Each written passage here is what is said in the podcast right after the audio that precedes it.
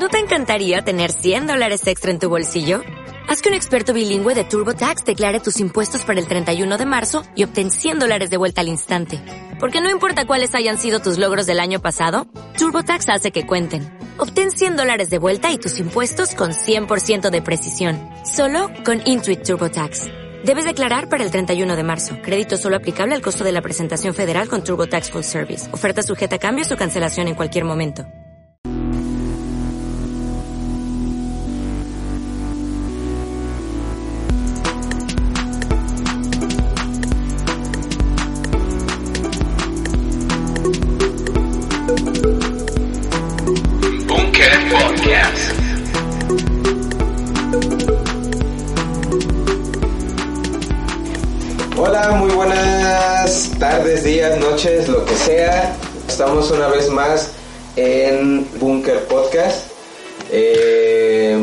Gustaría presentaros a mi derecha a Marlene. y a mi izquierda Eduardo, cómo han estado, cómo les ha ido con la cuarentena. bien. Bueno, Lalo hoy viene muy expresivo. Sí, viene, viene, eh, preparado para decir solo lo que va a decir. Es Vamos. que se vino caminando como desde... Es que me desquicié y ya no sé qué hacer. Caminó desde Ciudad Universitaria hasta acá, entonces por eso... ¿Por qué te desquiciaste? Por la cuarentena. ¿Pero por qué te desquició la cuarentena? Ah, porque no puedo hacer lo que quiero. Ah, rebelde, el chavo. Berrinche. Bueno, este, pues para no hacerle más al cuento, eh, el día de hoy queremos eh, hablar acerca de por qué da flojera para ir a la iglesia. ¿Por qué no da ganas de ir?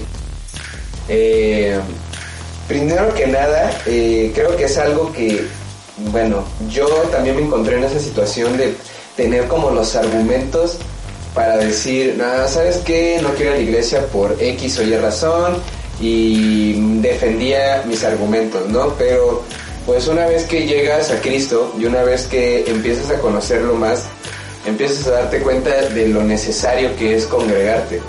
Y aunque a veces para muchos incluso eh, dentro de la iglesia resulta a veces complicado y muchas veces incluso no tenemos ganas de ir ya siendo cristianos, eh, hay muchas razones por las cuales eh, la gente o, o el mundo o la juventud eh, no quiere ir, o sea, no desea ir o congregarse en una iglesia. Y bueno, eh, quisiera eh, ir como resolviendo cada una de esas cuestiones por las cuales consideramos a veces que no es necesario ir a la iglesia o, o para qué ir, ¿no? Primero, si ya te convertiste y no quieres ir, hay algo que anda mal. ¿Ok? Porque, eh, pues como creyente, tienes que desear estar con Dios. Y si no lo deseas, pues entonces eh, hay algo mal en, tu vida, ¿no? Ok, ahora que mencionas eso, eh, me gustaría comentar lo siguiente. Hay quienes dicen, y eso es algo que he platicado eh, con algunas personas en mi trabajo y que, no sé, llegan a comentarme eso, ¿no? Que no es necesario ir a la iglesia para encontrar a Dios.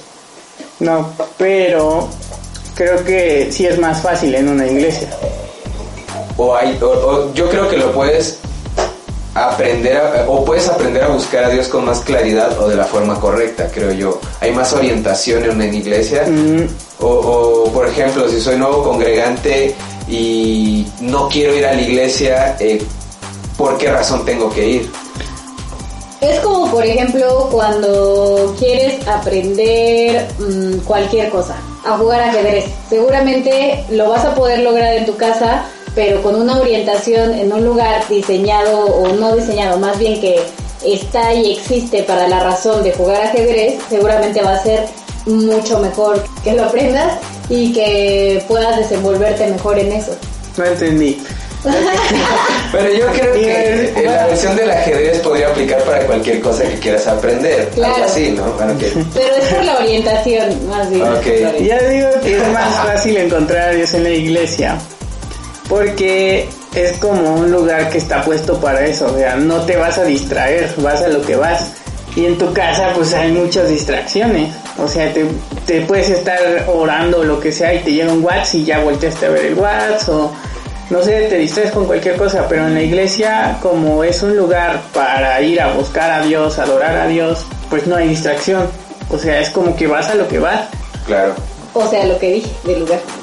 Bueno, pero sin ajedrez. ok, bueno, me gustaría empezar. Obviamente no voy a decir nombres de quién ni nada. Ah, sí, no. qué chiste. no, pues tampoco es un programa de chismes. Ah, ¿no? Muchísimas gracias. Alan Chapoy.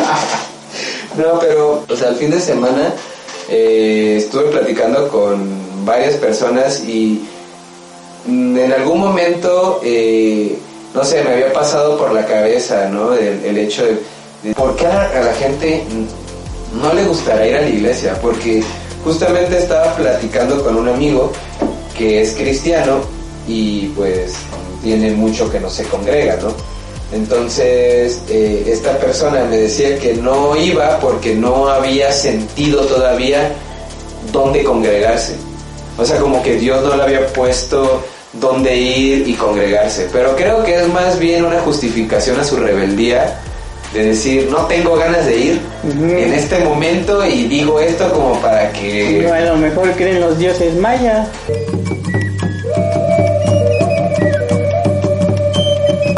Quién sabe, ¿no? en, en cuáles, pero bueno, este, ¿por qué no nos da ganas de ir a la iglesia? Eh, platicando con unos amigos me decía, por ejemplo, Ya lo digo 10 veces. no, bueno, lo voy a, lo voy a repetir otras 10 veces, no, no preocupes. este, eh, a una de las personas que les pregunté por qué razón no le daba ganas de ir a la iglesia, me decía que porque, ¿por qué invertir tiempo en eso? O sea, como para qué razón de todas las cosas que tiene que hacer, o sea, invertiría su tiempo en ir a una iglesia. Entonces, aquí viene algo. ¿De qué se está perdiendo esta persona? Pues es que, bueno, me gustaría comenzar con algo que ya habíamos hablado en el primer podcast, eh, todo esto de que la neta, eh, sin Cristo creemos que nos la sabemos todas, de todo. Y dentro de eso está que también nos la sabemos todas en nuestra forma de conocer a Dios o de querer buscar de Dios, ¿no? Y entonces ahí entra eso que de, bueno, yo me las sé todas, entonces no creo que sea necesario que yo tenga que ir a una iglesia si quiero, pues, como conectarme con ese ser superior, porque yo he escuchado este tipo de, de cosas. Este, y es volver al- a, eso de, de yo soy quien dicta cómo va a ser, yo soy quien, quien va a, a darme la guía bajo mi juicio, porque yo soy quien dice que, dice que está bien y que no está bien, incluso en la forma de buscar a Dios. Y otra cosa es que mm, cuando, eso es cuando no, cuando no, no, no has- no estás en Cristo aún, ¿no? Y cuando ya estás en Cristo, pues puede ser también que no, no estás decidiendo todavía eh, como tomar o más bien dejar atrás muchas cosas de, de, de fuera y es como que pasas a Dios a un segundo plan, a un segundo plano también. De primero yo estoy viviendo porque es tu percepción que Dios te pudiera quitar vida o así, pero también ese tipo de, de pensamientos vienen de una mala de una mala enseñanza de quién es Dios, lo que hablábamos el podcast pasado también. Y sobre todo creo que realmente, bueno, es como gran culpa de la iglesia, por así decirlo, eh, el hecho de que esta imagen que la gente tiene de la iglesia misma, o sea, es como, ¿cómo, cómo decirlo? O sea, la misma iglesia se ha dado mala publicidad, se ha presentado mal eh, con religiosidades, como ya lo habíamos dicho en el podcast pasado, y creo que eso es lo que también le resta a las personas el interés de ir y, y- y congregarse, porque esta misma persona me decía, no me laten los lugares que juzgan, y seguramente la iglesia es un lugar de ese, de ese tipo.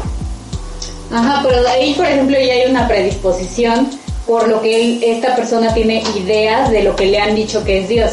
Y es eso, otra vez quedarte con lo que te han dicho que es Dios, como te han dicho que se vive a Dios, y en lugar de que, de que tú lo experimentes eh, y compruebes que realmente esa no es la manera, que es algo que está mal, eh, prefieres solo quedarte ahí en, en lo que te dijeron y ya. Ok. Ah, estoy escuchando sus argumentos. Pues en primer lugar yo creo que es ponernos en su lugar, ¿no?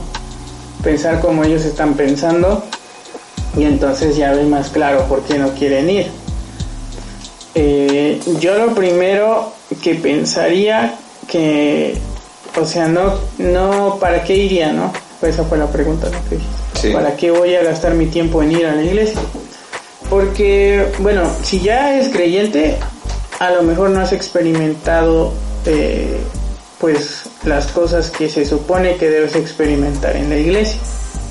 Entonces por eso te da flojera, porque piensas, ah, pues es lo mismo, van a cantar tres canciones rápidas, tres lentas, luego la prédica, anuncios y nos vamos. Y eso te vuelve rutina. Entonces ya no lo tomas como un momento para ir a buscar a Dios. ¿Consideran que dentro de la iglesia cristiana hay una dinámica de desarrollo, por así decirlo, en el domingo o en el culto que no es muy distinto al de una iglesia católica muchas veces? Pues yo escuché una vez que tienen un como manual de cómo se debe llevar un culto. ¿Quién tiene un manual? Los pastores. Yo eso, eso es lo que escuché. Ok. Y bueno, de cierta manera está bien porque te ayuda primero pues a llevar la- el culto, ¿no? O sea, la reunión para saber este pues no es tanto el orden, pero al menos saber cómo cómo ir llevando cada cosa, ¿no? O sea, Ajá.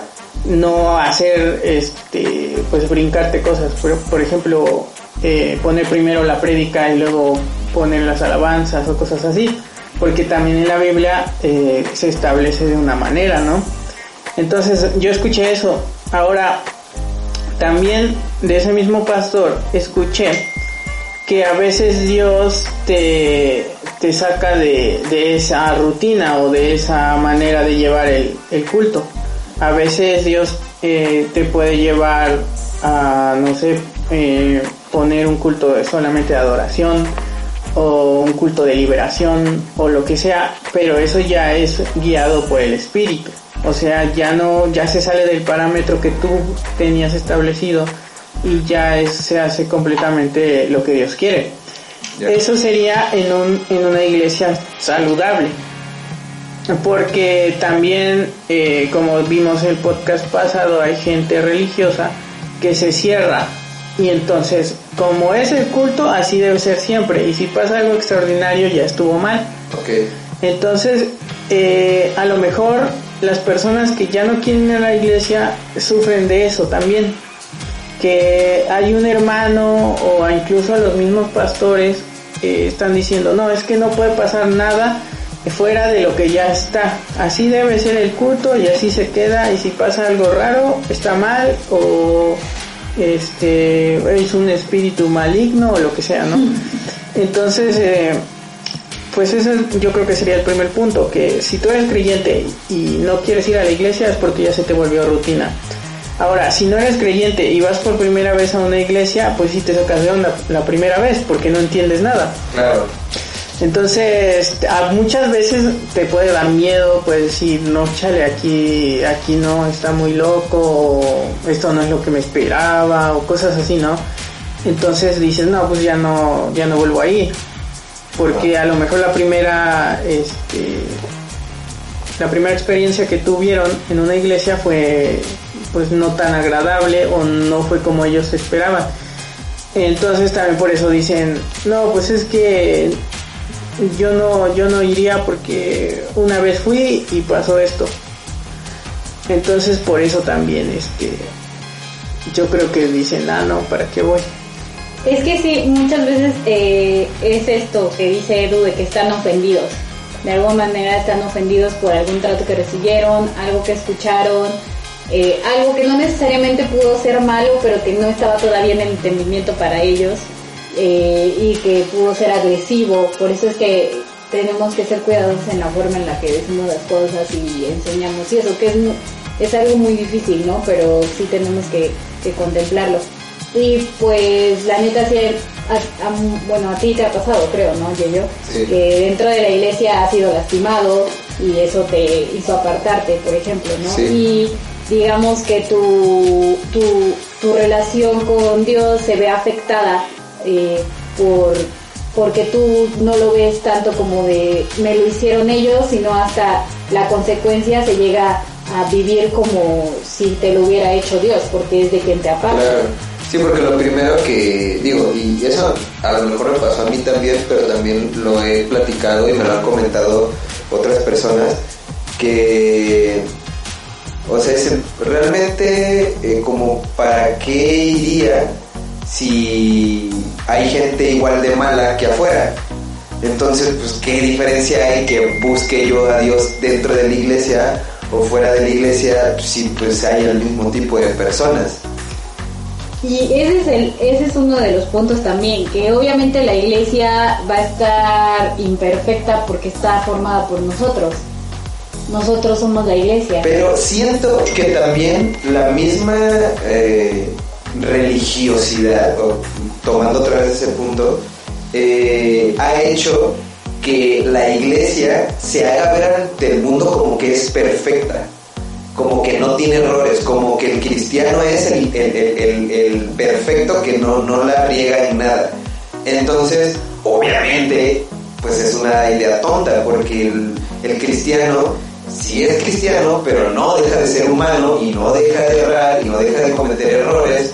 Y obviamente para las personas que ven eso, no lo ven como, no, pues eso es un humano cristiano, ¿no? Que tiene errores como cualquiera, sino es como, ay, pues no que no, pues no que ustedes no se equivocaban, pues no que ustedes no pecaban, ah, mira, pues a qué voy a la iglesia. Y es lo primerito que luego la imagen que, que se genera cuando un cristiano eh, la riega y alguien que no es cristiano puede ver ese error y ahora es juzgado, ¿no? Es como, pues no que eras cristiano, ¿no? Que a ti no te pasaban estas cosas, ¿no? Es que bueno, mm, yo creo que también de eso tiene culpa eh, mucho la iglesia católica también, ¿no? O sea, no es por juzgar, Claro. ni Dice, por... la culpa. Ni No, es que, o por... sea, aquí, aquí la, la idea de, religiosidad no, no se encaja, solo el cristiano, solo el católico. ¿eh? No, yo digo esta iglesia porque muchos venimos de ahí. Ajá. Entonces ahí nos enseñan que es un, un tipo de santidad, que es que eres perfecto, que no cometes ningún error y eso para, para la gente es la santidad, o sea que ya no vas a cometer ningún error nunca y solamente así puedes llegar a- al cielo, ¿no? Entonces, eh, pues está mal. Y cuando nosotros nos convertimos o somos cristianos, tenemos esa mentalidad todavía. Como que nadie nos explica qué es la santidad, ¿no? Entonces, al mundo, si decimos que la iglesia cristiana es la iglesia, digamos, santa o más buena o lo que sea, eh, la gente se va a creer que es la iglesia perfecta, como tú estabas diciendo, porque para el mundo la santidad es lo que ya les expliqué, que no cometas errores, que hagas todo bien, pero en realidad no, porque la santidad es estar consagrado a Dios, o sea, vivir para Él. Claro. No, eso no quiere decir... No habla de perfección. Sí, no, no habla de perfección. O sea, eso, eso quiere decir que tu vida la vas a vivir para el servicio de Dios. Porque aquí estás diciendo algo que creo que es muy importante. El, el hecho de la santidad, o sea, porque igual, ¿no? A veces uno piensa, ay, ¿a poco sí muy santo? Porque lo que muchos expresan con eso, ¿a poco sí muy perfecto? ¿no? Es como lo que quieren dar a entender. Pero en realidad aquí entonces lo que vemos es que la santidad no es algo de que se basa en lo perfecto que eres, sino en lo entregado que estás al servicio para Exactamente. Sí, claro, tu Y, y es que lo podemos ver igual con los, con los apóstoles, o sea, todos ellos eran santos porque ya, ya habían entregado su vida a Jesús, ya lo estaban siguiendo, lo siguieron tres años. y después todavía siguieron eh, sus pasos, ¿no? Pero aún así cometieron errores. Por ejemplo, Pedro lo negó y ya era santo. Sí. Entonces ahí vemos también que no solo, o sea, la santidad no significa ser perfecto, significa que a pesar de tus errores, tú vas a seguir sirviendo a Dios. Y no porque hayas fallado una vez, ya te vas a apartar para siempre de Dios, porque ya vas a decir, ah, ya no soy digno. Sino al contrario, dices, bueno, esta vez fallé, pero la próxima ya no fallo. Y bueno, para mí, para mi entendimiento, esa es la santidad. Y volviendo al punto, eh, la iglesia cristiana que estamos hablando ahorita, pues no es perfecta. Entonces, eh, la iglesia está llena de gente imperfecta, porque todos venimos del mundo. Claro. Y el mundo está mal. O sea, en la iglesia va a haber rateros, va a haber violadores, va a haber asesinos, va a haber mentirosos, va a haber de todo. Porque el punto no es que a la iglesia van puros santos, sino el punto es a la iglesia va gente que está mal, que quiere estar bien. Claro. Entonces no esperemos que en la iglesia haya pura gente buena, porque muchas veces, o sea, ni siquiera los pastores son tan buenos. También tuvieron un pasado, hicieron cosas malas y no por eso ahora que ya son pastores los van a estar juzgando de ay no es que un pastor era un asesino. Incluso Incluso luego muchos digo, eh, muchos pastores, y esto lo digo eh, sin atacar a ningún pastor, o sea, porque pues no, no está bien, pero muchos pastores incluso son los culpables a veces de lastimar a una persona. O sea, eh, porque podemos hablar de la iglesia, ¿no? De los congregantes, pero a veces puede ser del que menos te imaginas. Y del que luego menos te imaginas es el pastor o algún líder, ¿no? Y hay veces líderes o pastores eh, no siendo tan buenos pastores y lastimando pues a los congregantes o a un nuevo congregante a veces. De ahí viene que, o más bien, eh, lo importante de que tu fe esté fundada completamente y fundamentada completamente en Cristo es que aunque te falle el pastor, como tu fe está en Cristo, no vas a tambalear en esa parte, en tu compromiso de, entrega con Dios.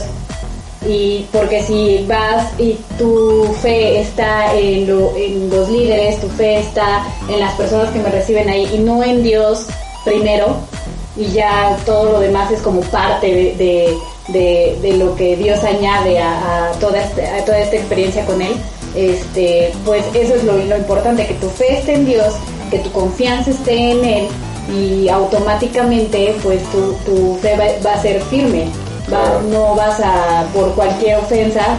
Pero bueno, es, perdón, eh, más eh, retomando lo que tú decías, o sea, y es verdad, eh, hay que poner la fe en, en- en Dios, ¿no? Hay que poner nuestra fe en Cristo, pero pasa también que cuando a veces llegas a la iglesia por primera vez, pues tú confías en el líder, o sea, porque es la más cercana imagen de lo de Dios para en ese momento para ti. Y, y, eh, con el paso del tiempo, la misma madurez que Dios te va permitiendo tener en su búsqueda, en el, en el conocerlo por medio de la Biblia, vas entendiendo de que, ah, ok, eh, no tengo que depositar mi confianza en el hombre, ¿no? O sea, ya eso lo vas comprendiendo a lo paso del tiempo. Pero de primera instancia, a veces pasa eso, que tú confías en el líder y si el líder te queda mal, pues te- para ti es me quedó mal Dios, porque me quedó mal el representante de Dios. Sí, sí, eso, eso es importante porque sí pasa, o sea, yo creo que en todos lados, no solamente en la iglesia, a lo mejor en la escuela, si el director falla, ya falló toda la escuela, ¿no? Claro. Entonces es como, sí hay que tener cuidado como una especie de exhortación, ¿no? También como congregantes, o sea, si Ajá. llega alguien nuevo, hay que tratar de, eh, pues, tratarlo bien, ¿no? O sea, no así exagerado que todos vayan a verlo y hablarle porque eso también puede asustar, Claro. sino pues eh, recibirlo bien, bendecirlo, no sé, pedirles un número, cosas de esas para que él se sienta parte de, de la iglesia. O, pe- o pedirle prestada una lana para que esté obligado a regresar a cobrar. Ajá. Esas cosas este, importantes en la vida. Sí, pues yo creo que eso que dice Edu es muy importante, como mostrarte auténtico. Porque Claro, sí. la neta es que sí, cuando empiezas a, a- a vivir en Cristo, Dios, Él te enseña esa autenticidad y cuando empiezas a convivir con personas que lo viven de la misma manera, también te muestran esa autenticidad. Entonces ni siquiera es como de, ay, me tengo que programar para ver cómo voy a hacer ahorita con esta persona que va a entrar a la iglesia. Pues solamente es aplicar lo que Jesús te ha enseñado, mostrar a esta persona lo que también Jesús ha hecho en tu vida y pues eso es suficiente. Eh, y otra cosa también es como entender qué es la iglesia, o sea, cuál es el objetivo de que seamos iglesia. Porque pues y es que y para qué vamos, ¿no? Y para qué estoy con todos ellos y yo puedo buscar a Dios solo, ¿no? Por ejemplo. Este y me gustaría eh, mencionar este versículo de primero de, de primera de Corintios en donde dice que el cuerpo humano tiene muchas partes y forman un cuerpo y que lo mismo sucede con nosotros, ¿no? Y es así como cada parte tiene una función, o sea, todos nosotros, incluso en el mundo, tenemos virtudes y dones y talentos distintos. Tú no tienes a lo mejor los mismos que yo tengo y, o los que Edu y así, ¿no? Cada quien tiene cosas distintas. Y lo importante de que estemos todos juntos es que esos dones que tú no tienes, por ejemplo, yo los pueda eh, ofrecer para, para ti, para tu bien de alguna manera. Y una vez, está, o más bien estando todos juntos, todos podamos hacer ese complemento y ofrecer los dones y talentos que tenemos entre nosotros para poder eh, hacer una, una, ese es el servicio de unos a otros, ese es amarnos los unos a los otros. Usar todas esas cosas para que para complementarnos como, como iglesia para eso es que tenemos que estar juntos. Y por qué no solo uno tiene todos estos dones o todos estos talentos pues es precisamente para esto de que no sientas que tú solo puedes todo que tú la puedes toda y que no necesitas de nadie Ok. Eh, otra razón que me dieron, y esa es como la vieja confiable de todos, que me dijo, yo iría al menos que fuera por una necesidad. Y creo que es la más típica de todas las razones por las que la gente va a la iglesia.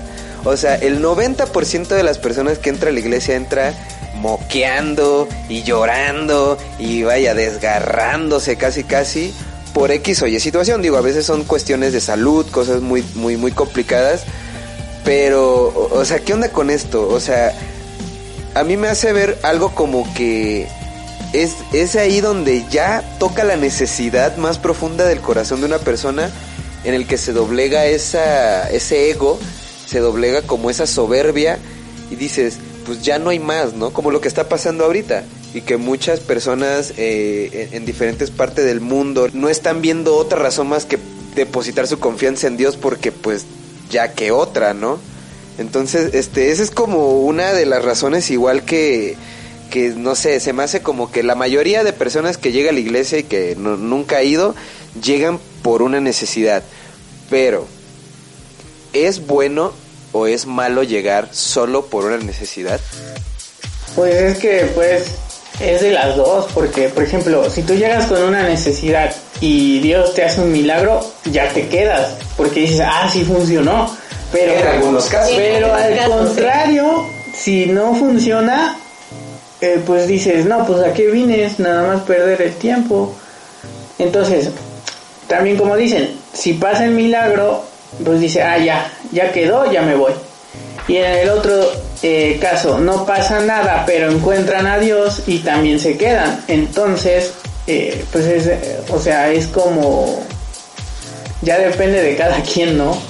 Yo conozco casos, bueno, y en particular uno muy personal y muy cercano, de una sanidad, de que Dios les dio una sanidad instantánea a esta persona y eso no la llevó a esta persona a, A arrepentirse. a congregarse, Ajá, pues, a buscar de Sí, es que es lo que digo, o sea, ya me, ya me pasó, ya me hicieron el milagro, ya quedó. O sea, como que siguió haciéndolo, pero a su modo, pues. Ajá. Pero ¿crees que también esa pueda ser? Yo creo que esto es más como para la iglesia, no tanto para la gente de afuera. Que haya también una mala orientación de decir, eh, se tú ves como que ya alguien llega a tu iglesia por una necesidad y estás siendo consciente que es la razón por la que está llegando, yo creo que alimentar la esperanza de decir, ah, sí, bienvenido, sí, aquí se hacen milagros, sí, pásale, aquí se arreglan los problemas, mucho, porque a veces pasan las iglesias y más cuando son como que iglesias medias, pequeñas, que con tal de que llegue una persona más a la iglesia, no, o sea, tú le dices que sí, que sí, que Dios, que le dicen, sí, sí, Dios te va a resolver tu problema, vente, vente. Ajá, o sea, también se pueden como a ofertar a Dios como un Santa Claus, ¿no? Como si tuvieran también... Como, un genio de la lámpara. Porque luego eso pasa con lo que decían, pasan con personas que dicen, pues ni me cumplió, pero, o sea, una persona que estuvo un determinado tiempo en la iglesia, pon tú, antes de que se cumpliera su milagrito, yo creo que tuvo el tiempo suficiente para que un líder pudiera orientarlo y hacerlo ver que no estaba ahí para que Dios le cumpliera su milagro. O tal vez sí, no sé, pero no era esa la razón por la cual él tenía que creer. Sí, es que, bueno, para el mundo, o sea, tener una necesidad, pues es que si buscas todas las alternativas hasta que ya no te queda nada, ya dices, bueno, voy a la iglesia. Porque muchas veces eh, recurren a brujería y pues ya se les soluciona el problema, ¿no? Pero en casos así, yo creo que sí tienes razón. Si llegaste por una necesidad de la iglesia, no fue para que Dios te supliera tu necesidad, sino para que te encontraras con Dios. Claro. Y eso, eso es lo complicado a veces de Sí, comprender. sí, es muy difícil de entender porque tú, o sea, tú vas todo mal, no, no tienes como esa idea de que, ah, bueno, este, voy a encontrar a Dios y eso ya va a ser mejor que suplir mi necesidad. Y como que en ese momento no lo entiendes porque lo único que quieres es que te ayuden, ¿no? Entonces sí es, es muy difícil eh, como llegar a ese punto de, ah, ah, no me cumplió mi necesidad o no me suplió mi necesidad, pero ya estoy ahora con Dios. Entonces sí, eso sí es, es difícil de entender también. Sí, porque es como están las dos partes, ¿no? Buscar a Dios te puede llevar de cierta forma a buscar a Dios nada más por interés. Es como cuando tiene, como en, lo natural también, cuando buscas a una persona solo porque te da beneficios o, o porque pues es- está chido estar con esta persona porque me, me invita cosas o no sé, eh, cosas de ese tipo, ¿no? Más superficiales. Y así con Dios, como de no estar buscando a Dios porque simplemente es Dios, y sino solo como para que me ayude en esto y solo para que supla mi esto, o sea, lo que yo quiero, ¿no? Sí, es que yo creo que esa es la mentalidad humana, ¿no? Utilizarla a la gente o a las cosas para tu propio beneficio. Y además, todo esto que, que decimos, bueno, por lo menos de mi parte, son cosas que, que yo he aprendido pues a base de lo que, de experiencias que he tenido de, de con Dios, ¿no? No es como que nos las sabemos todas, todas, hablando de esta imperfección en la iglesia, pues lo hablamos porque también eh, nos gusta pues hablar incluso de nuestro, nuestros propios errores para que pues pueda ser de ayuda para los que lo escuchan. Ok. Eh, otro punto. Otra persona me decía. Esa es una persona cristiana. Bueno, que aceptó a Cristo y hace. Decía, porque mis horarios a veces no se prestan. Sí, es- eso también lo dijo Jesús una vez, creo que fue en Mateo, sí, creo que sí. Eh, dice eh, que no se puede servir a dos amos, porque vas a amar a uno y vas a menospreciar al otro. Entonces, y ahí en esa, en esa misma cita habla exactamente del dinero.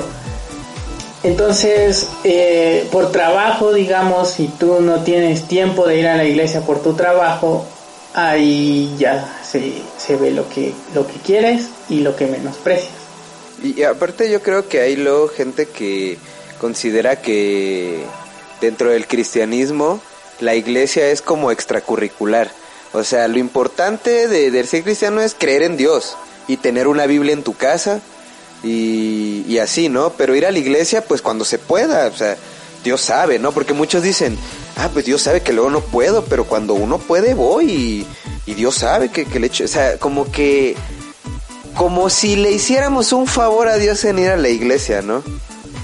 Sí, este, Es que ese de, de Dios sabe está, está muy truculento, ¿no? Claro, sí, sí. Porque puedes decir, ah, Dios pues conoce mi sí. Dios, Dios conoce pero en realidad tu vida tampoco refleja una vida cristiana, ¿no? O sea, Eso. estás viviendo como cualquier gente, pero ya eres cristiano porque el domingo sí llegas, ¿no? Y, y- y no, bueno, por mi parte yo no me refiero a que estés viendo por cualquier gente por descarriado y eso, no, no, no, sino porque pues de repente es como de no, pero yo hablo con él, pero es una persona que si empiezas a hablar con estas personas tienen ta- están hasta el cuello de problemas, no tienen idea de cómo resolver muchos, porque es esta parte que hablamos de por qué somos iglesia, de cómo nos apoyamos en- eh, con esas cosas que Dios nos da de forma diferente a cada uno para poder estar todos en un equilibrio. Eso, eso que dijiste es muy importante. Por eso somos iglesia. O sea, ¿por qué somos iglesia también? O sea, creo que no eh, en una en una situación en la que eh, muchas veces eh, dejas de ser egoísta, porque cuando no eres cristiano, pues dices yo puedo, yo puedo solo, ¿no?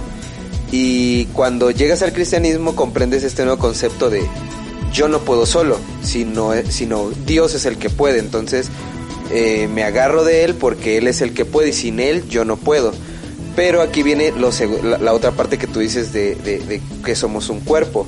Entonces yo creo que esa es la cuestión de la iglesia, el de que muchas veces es, eh, vivimos situaciones, eh, tenemos problemas, eh, tenemos circunstancias en nuestras familias, cuestiones en la escuela, en el trabajo o en lo personal, ¿no? O, o salud o yo qué sé, hay una situación que nos tiene agobiados y la iglesia está hecha para eso, para recibir a las personas en ese, en ese estado y darles consuelo, darles ayuda, darles eh, ese ánimo que se necesita, porque no solamente creo que la iglesia es el concepto de el ir el domingo, estar dos horas ahí, dar tu diezmo o tu ofrenda o lo que quieras, o no dar, gente que no da, y, y- y ya me voy y yo cumplí, ¿no?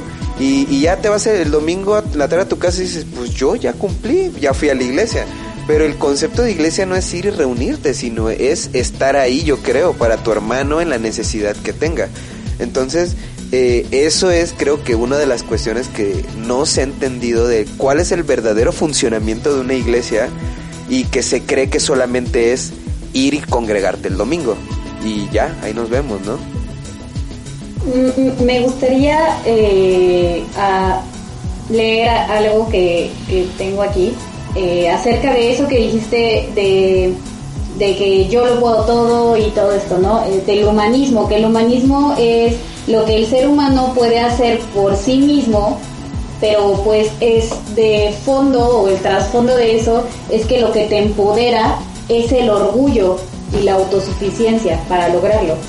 Y en el cristianismo me gusta esto que dijiste de que es lo que, o sea, que tú depende, que tú no puedes hacer cosas que tú no puedes hacer, que Dios sí puede, pero Dios puede hacer estas cosas y las hace a través de ti, ¿me explico? O sea, en el humanismo ah, te avientas a hacer estas cosas eh, en tu propia fuerza y lo que te impulsa pues es eh, orgullo y autosuficiencia. Y nosotros en Cristo es lo que Dios puede hacer, pero a través de, de- del ser humano. Y eso, es- o sea, cuando tú como ser humano te entregas a Dios, esa humildad permite que Dios pueda hacer estas cosas a través de ti. A fin de cuentas, eh, Dios te pone en un lugar, eh, en un lugar de, de, de honra. ¿Me explico? Claro. Y, y otra cosa, porque luego eh, uno dice, ¿no? Bueno, a lo mejor tengo una necesidad y voy a la iglesia porque a lo mejor puedo encontrar a alguien que pueda ayudarme. Pero muchas veces mm, tú no sabes si alguien va a llegar con una necesidad más grande que la tuya y tú tengas que cumplir con esta cuestión de ser este respaldo, ¿no? Y esa- este es donde viene a veces lo, lo chido del amor de Cristo, porque es un momento en el que dices, hago a un lado mi necesidad para atender la necesidad de mi hermano. Y creo que ese es el valor importante de la iglesia, de, del por qué congregarte, porque no solamente es ir a recibir, sino durante la semana, durante eh, eh, los días antes del, del congregarte. Eh, se supone que tuviste una búsqueda con Dios, que estuviste buscando, que estuviste aprendiendo de Él y tú no sabes si el domingo alguien va a necesitar de algo que Dios te enseñó durante esa semana y escuchar esas palabras que Dios puso en tu, en tu cabeza para esa persona. Entonces digo, eso es como un valor muy chido de, de, la iglesia, ¿no? Y en lo que decía esta persona de que, pues a veces mis horarios no se prestan. Yo creo que se desconoce a veces del funcionamiento de la iglesia. Y por eso se le da ese valor tan, ah, como, ah, pues clase de deporte, ah, pues no pasa nada. Si no entro, pues no, no, como quiera voy a pasar, ¿no? A ver, Charles, no traes el uniforme, tres puntos menos. Pero, profe, si lo traigo. Cállese. Además, no trae tenis de educación física, son blancos. Pero, profe. Se calla otra vez. En México, donde solamente se juega fútbol, este, en clases de deporte, pues dices, eh, pues no traigo tenis, pues ah, no entro. Últimamente, pues paso, ¿no? Entonces yo creo que se le da ese valor a la iglesia, como que, pues voy de vez en cuando, ¿no? Hay que me los apunten y, algo por el estilo. Otra persona, y esa es una de, esas son de las que las dije al final porque creo que aquí es donde cae mucha responsabilidad de la iglesia. Eh, que me dijo, no voy porque no quiero caer en una doble moral.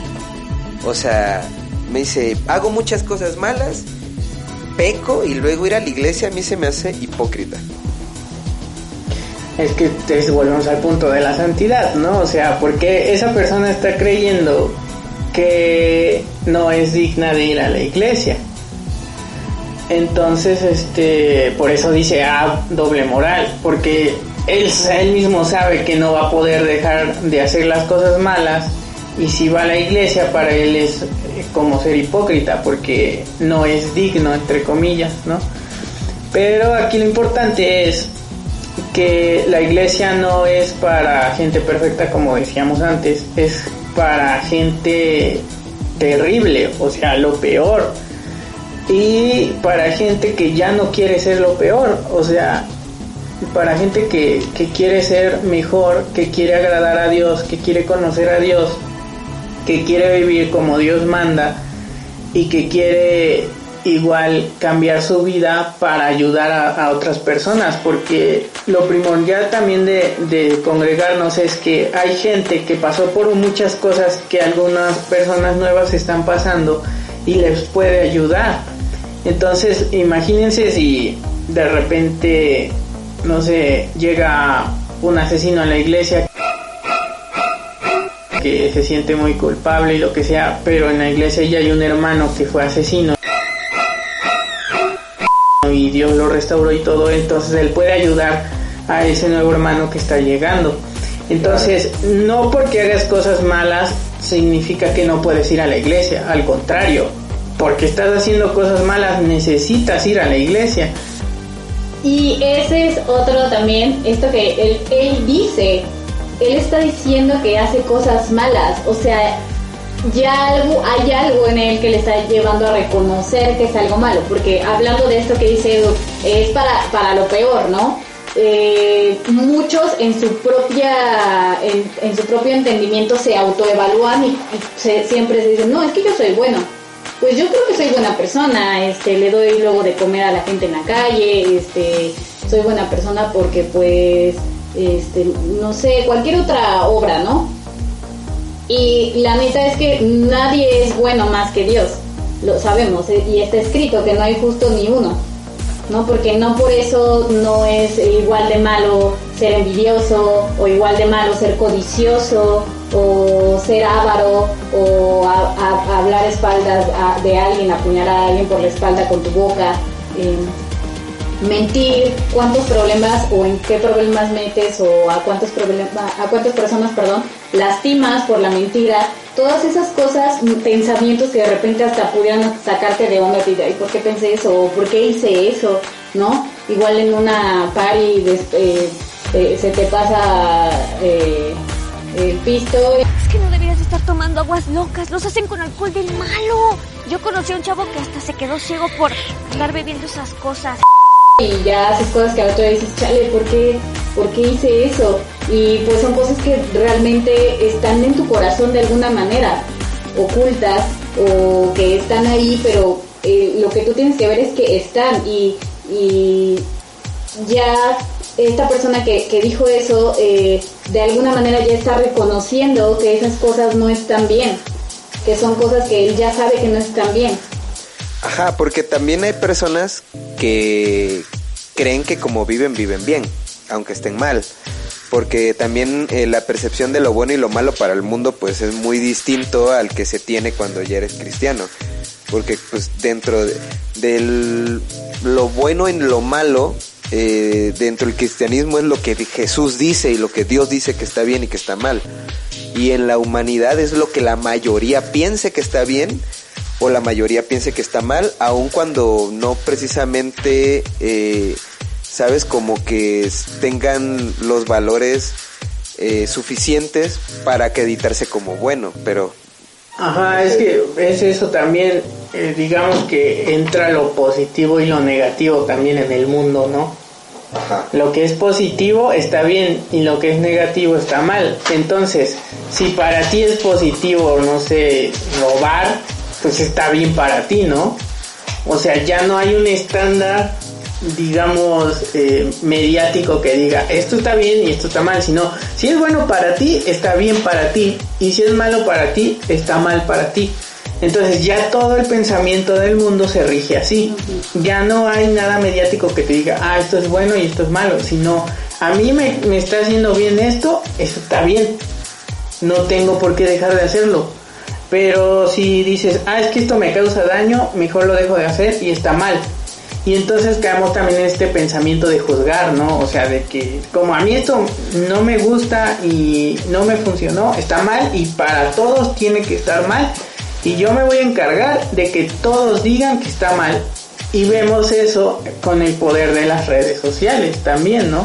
Sí. Entonces, sí, eh, bueno, en ese punto sí eh, debemos tener cuidado también nosotros de no malinterpretar la Biblia. O sea, porque pues, hay muchas cosas ahí que están escritas por contexto y como nosotros no conocemos el contexto, a veces caemos en un malentendimiento.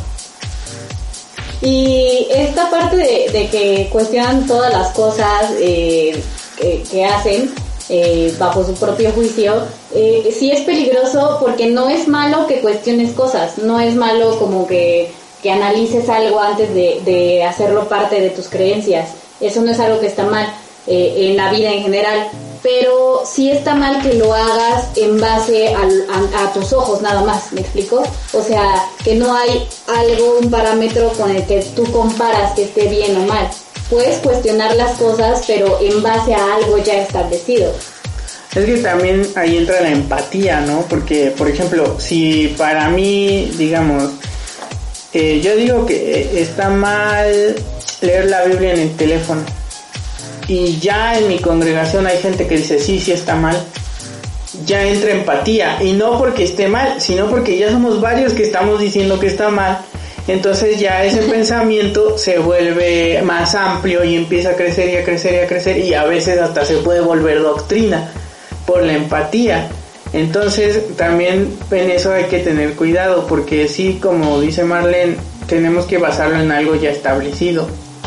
Algo que, que sea este, confiable también, que no sea cualquier cosa que haya dicho alguien y, y ya todos lo crean, sino algo que sea de confianza, que esté avalado, que digamos eh, no sea tan irracional y estar este de acuerdo también porque si no eh, sí caemos en eso que les digo como de empatía que uno dice y ya todos los demás que están de acuerdo ya empiezan a hacer un E incluso ni siquiera tus sentimientos pueden ser eso para saber que esté bien o esté mal. ¿Por qué? Porque los sentimientos son algo pasajero. Son algo momentáneo. Ajá, o sea, ¿Cómo van en avión? sí, o sea, de que si estás este feliz, estás feliz un ratito. Si este y, to- y en base a lo que te va pasando, tus, tus sentimientos, Ah, bueno, tus sí, sí, emociones sí. van cambiando, ¿no? En base a esa emoción no puedes calificar algo bueno o malo en base a una emoción que estás sintiendo, porque son cosas instantáneas. y que pueden variar por cualquier otra cosa que ni siquiera tenga que ver con lo que estás analizando, por ejemplo. Sí, ¿Creen, exactamente. creen que que también también- parte de las razones por las cuales ah, no es atractivo ir a la iglesia para muchos es por el mal testimonio que a veces se da, o sea, de Sí. la iglesia? Digo, lo digo hasta en lo personal le Sí. en eso, ¿no? O sea, Yo creo que todo. Sí, o sea, que la iglesia misma ve como, o sea, ese vato cómo es que critica esto y él lo hace, ¿no? Ujú. Entonces, este, y, yo también lo hago y a mí me critica y hace lo mismo que yo. Entonces, eh, eh, siento que también pasa esto que ah, como congregantes a veces no somos prudentes y damos esa mala imagen de la iglesia. Sí, es que también yo creo que somos un poco irreverentes porque hay mucha mucha gente que ya lleva años en la iglesia, que ya entendió muchísimas cosas, que ya sabe este casi toda la Biblia y te la recita y lo que sea, ¿no? Pero La poesía. ajá, sí, sí. Eh, que Trabalenguas. Sí, la- o sea, La tú le preguntas, tú le preguntas algo y te contesta con un versículo, ¿no? Ajá, sí, ya sí. eruditos, pero a veces no, no tienen la. ¿cómo se puede decir? No tienen el, el tacto de, de hablar con un hermanito nuevo que no sabe nada y tú le empiezas a soltar términos teológicos y todo eso, entonces el hermano nuevo se queda de qué onda, o sea, que están hablando aquí, ¿no? Sí. Entonces, eso también es como que te desanima, ¿no? Porque tú dices, chale, ¿dónde me vine a meter, no? Aquí todos saben todo y, y yo no sé nada. es que este, no sé si decirlo. A ver. A ver. O, o, o este sirva para otro podcast. Dices que luego me saca de onda que se revuelcan y esas cosas. Uh. Sí hubiera sido para otro. Ese sí, está difícil, Es que está ¿eh? extenso. Bueno, vamos a decir que ninguna de esas manifestaciones es buena. Ok, de entrada. de entrada. Porque Dios no es así. O sea, Él no es como de hacer alboroto así feo, ¿no? Que digas, no manches, ¿cómo Dios pudo hacer esto, no? Sino Dios siempre son cosas buenas. O sea, todo lo que Dios hace es bueno y es agradable, como dice la Biblia también.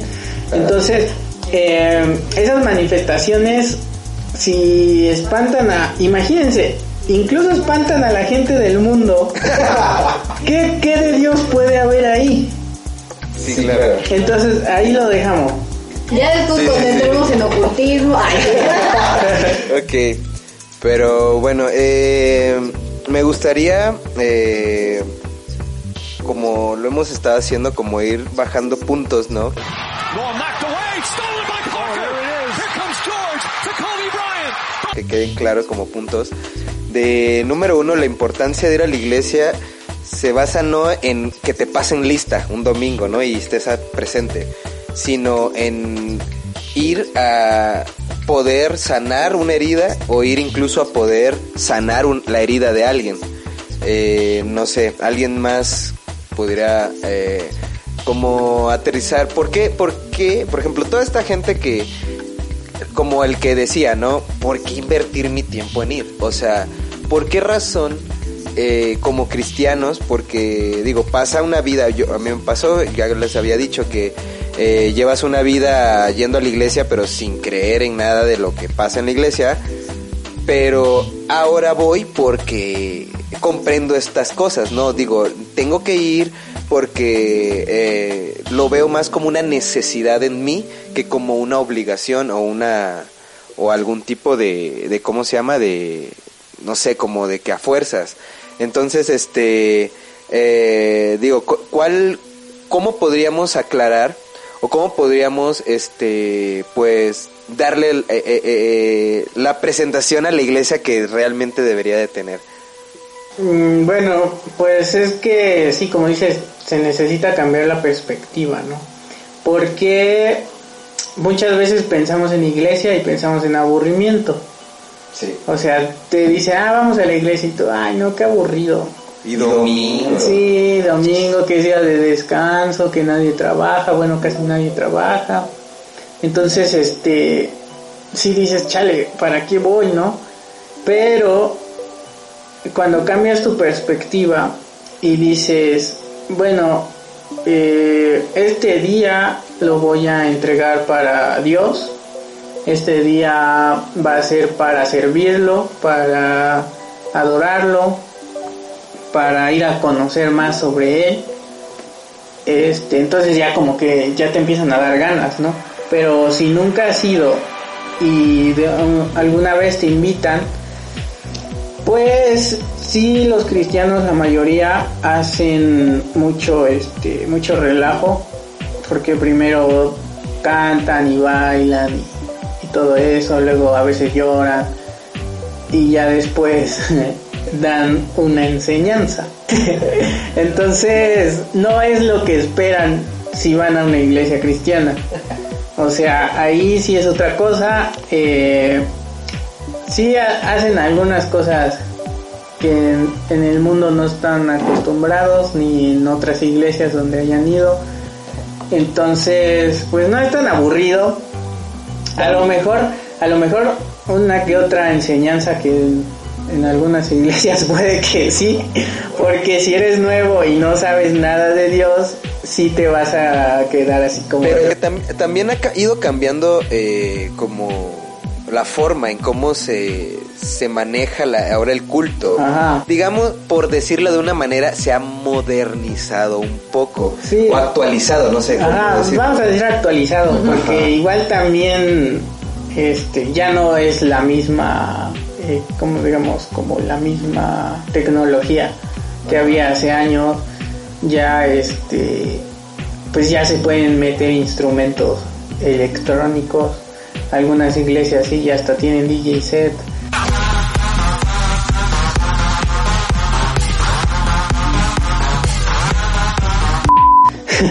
Entonces, entonces, este, ya no es lo mismo que antes. Eh, ya no está tan aburrido, yo se los digo por experiencia, porque he ido a iglesias donde está aburrido y he ido a iglesias donde es- de verdad está bien chido y la gente también es como muy animada, este, bailan y hacen cosas, y entonces está también chido. Pero Malabares. Ah, sí. Sí, no, el fuego.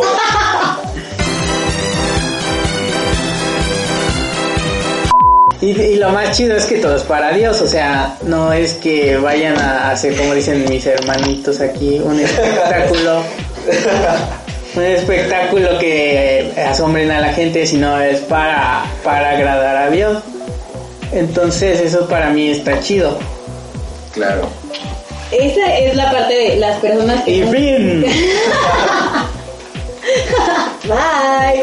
Esa es la parte de las personas que, que, que nunca han ido, ¿no? Pero para finalizar, las personas que, que ya han ido y que han sido lastimadas o que han sido heridas por alguna conducta eh, o porque alguien les hizo algo, por alguien que dijo algo, simplemente por algo que vieron en Twitter que dice la iglesia cristiana aquí eh, británico. Este, eh, pues, no sé, es que a mí me ha pasado que yo he ofendido a personas que, o que, no y que les he dicho groserías, pero que por ciertas actitudes eh, se han ofendido y me ha tocado pedir perdón a estas personas. Y pues también, eh, pues perdona a quienes estén escuchando y han tenido al- se han visto ofendidos o están heridos por alguna razón por parte de la iglesia. Cualquier comentario de odio en sus redes, por favor. Y ya, MMM Arlen. y ya creo que eso es todo. Ok, pues bueno, eh, vayan a la iglesia. Si los inviten, vayan. Sí. Perdón Y- por todos los cristianos del mundo. No, la verdad es que sí, a veces hemos, le hemos regado mucho como cristianos Sí, la neta, y sí. como iglesia y hemos dado una mala imagen de Cristo. Entonces, pues digo, a final de cuentas, nada como ir y experimentar eh, a, a Cristo y pues no pongas ni poner atención a ningún tipo de eh, no sé, de juicio que emiten contra ti. O sea, realmente eh, puede que en algún momento llegues a una iglesia que a lo mejor sea muy legalista y no sé, tu, tu situación o, bueno, para que me entiendan, muy así como muy cuadrada. Entonces, ¿O eh? Sí, sí, alguna de esas figuras. Trapecio. Eh, pero, eh, digo, lo que quiero dar a entender con esto es que no pongas tu mirada en las personas, no pongas tu mirada ni siquiera en los líderes, porque ellos también se pueden equivocar, sino que ve con el corazón dispuesto a conocer a Dios, a Cristo, y si en algún momento no te sientes tan cómodo en la iglesia donde estás, Dios te va a hacer sentir cuando si necesitas moverte a algún lado, Dios va a acomodar las cosas, pero créeme que cualquier cosa que la iglesia pueda hacerte no es Dios que te lo está haciendo. Y como dice en la Biblia también, toma lo bueno y desecha lo malo. Sí. Ok, pues bueno, esto fue el tema de esta semana y espero que pues haya sido de bendición y que pues se le hayan pasado. Sí, algo rápido. Ok. Si ya nos siguen en, la- en las redes sociales y no hemos puesto nada, ya vamos a empezar a publicar. Ah, ok, sí, sí, sí. Ya está- estamos empezando a darle ya contenido a nuestras redes. Ajá. Y pues, pues síganos apoyando, síganos escuchándonos, ténganos paciencia y muchas gracias. Nos vemos hasta la próxima.